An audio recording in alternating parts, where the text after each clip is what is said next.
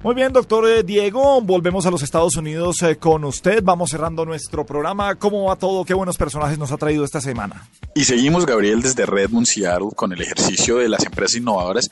Y tenemos con nosotros a Alfonso. Alfonso, recuérdame tu apellido. Pérez. Alfonso Pérez. Alfonso Pérez. Alfonso, para que se den una idea, es la cabeza tecnológica detrás de Open English. No la parte chistosa, sino, sino la parte tecnológica. Pero decidió salirse de ahí a montar su propio startup y es de esas cosas que llaman verdaderamente la atención. Este le va a encantar a, a Gabriela Juanita y es, él tiene una empresa que se llama Show Perception, que voy a tratar de anunciarla y él me corregirá. Básicamente lo que hace es que el Kinect, que hemos usado todos para jugar en un momento dado, el Kinect de Xbox, utiliza esas mismas pantallas y a través de ellas captura el comportamiento de las personas en el punto de venta y eso permite tener toda una serie de interacciones. ¿Es eso más o menos lo que hace Show, Perception? Sí, correcto, correcto. Este, um, bueno, primero que nada, saludos Juanita. Espero que esté muy bien. este, lo, que estamos haciendo tiene que ver con la, utilizar esa tecnología que captura movimiento del esqueleto, que captura eh, lo que está haciendo tu cuerpo y que captura esa información y la convierte en algo que puedes uh, utilizar para mejorar tu producto, en, en, nuestro caso específico, para mejorar uh, lo que está pasando en la tienda. Dame un ejemplo.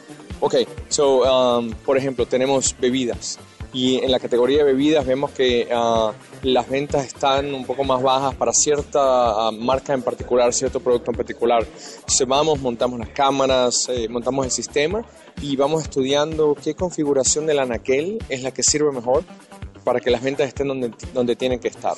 Eh, otra es uh, cómo estás atrayendo tú la atención de la gente en el, en, en el anaquel enfrente del producto. Pasan por ahí y están viendo tu producto de una vez o pasan seguido. Estamos entendiendo que, que es como si tuvieras ojos en el anaquel. Pero ¿cómo se tabula la percepción del usuario? Una vez el usuario se para al frente, ¿cómo tabulas tú si la percepción es positiva o negativa frente a un empaque, por ejemplo, o una promoción? Pero tiene, tiene, que ver con interacción y tiene que ver con el tiempo que te toma interactuar con o reaccionar a ese producto. Por ejemplo, entro a la categoría de nuevo bebidas y, y tal vez estoy perdido, ¿no? Tal vez el mensaje no está claro, tal vez la, la, las señales no están uh, bien ubicadas o no entiendo cómo está organizado esto y me toma un poquito más de tiempo encontrar el producto que quiero, ¿no? Eso es una indicación de, de el tipo de, de, entendimiento, comunicación que hay entre el anaquel y el shopper. Pero Alfonso, esa, ese ejercicio no lo puedo hacer yo con cualquier cámara, ¿por qué utilizar un sensor de Kinect? ¿Cuál es la diferencia? Bueno, hay varias diferencias, tremenda pregunta. Este, la, primera es que el sensor de Kinect usa, uh, eh, tiene dos cámaras. Tiene una de video normal, RGB, y tiene una de video infrarrojo. Y el video infrarrojo te da percepción en el espacio. Con eso yo te puedo decir específicamente qué estás tocando sin tener que verlo. La diferencia es, y de paso, uh, hoy en día ya existen uh, tecnologías que usan cámaras normales de seguridad y lo que hacen es que tiene un montón de gente en el cuarto atrás viendo lo que la gente está haciendo y apuntándolo en la computadora, ¿no? Nosotros, para nosotros es automático 100%. 100%. No tienes que hacer nada para saber. Un humano no tiene que estar envuelto en el proceso para capturar toda esta información.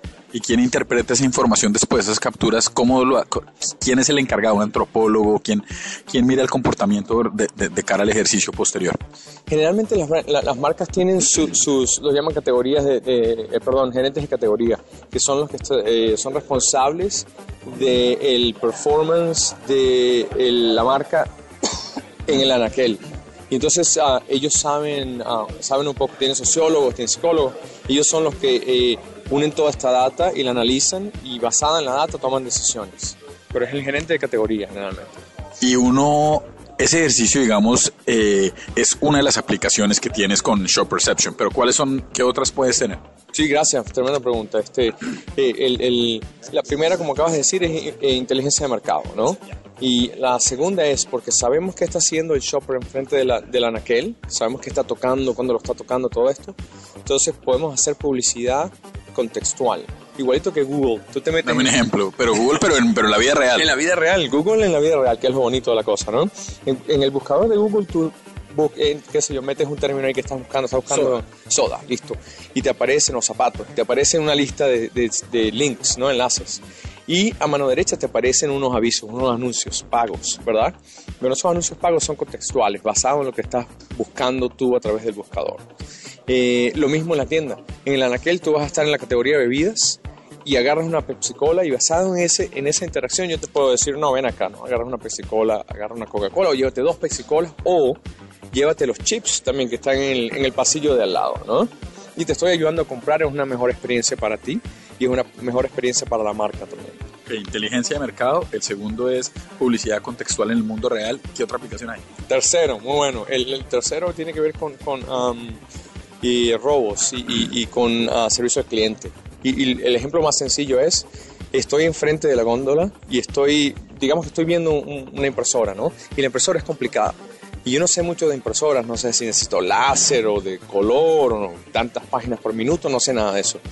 Ya pasaron 10 segundos, sigo enfrente de la, impresora.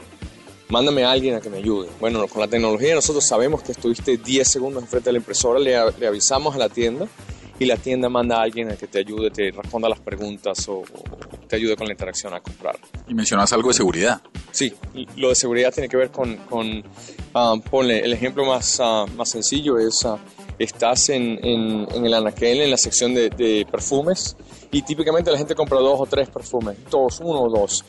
Si agarras más de eso, igual notifico a la tienda y la tienda te avisa. Puede ser un robo. Puede ser un robo. Puede ser. Bueno, y los clientes, ¿tienes clientes en América Latina, en Colombia en particular, o, o esos clientes que estén interesados en adquirir los servicios de Shop Perception, a quién llaman, dónde llaman, dónde entran a buscar información, dónde te contactan?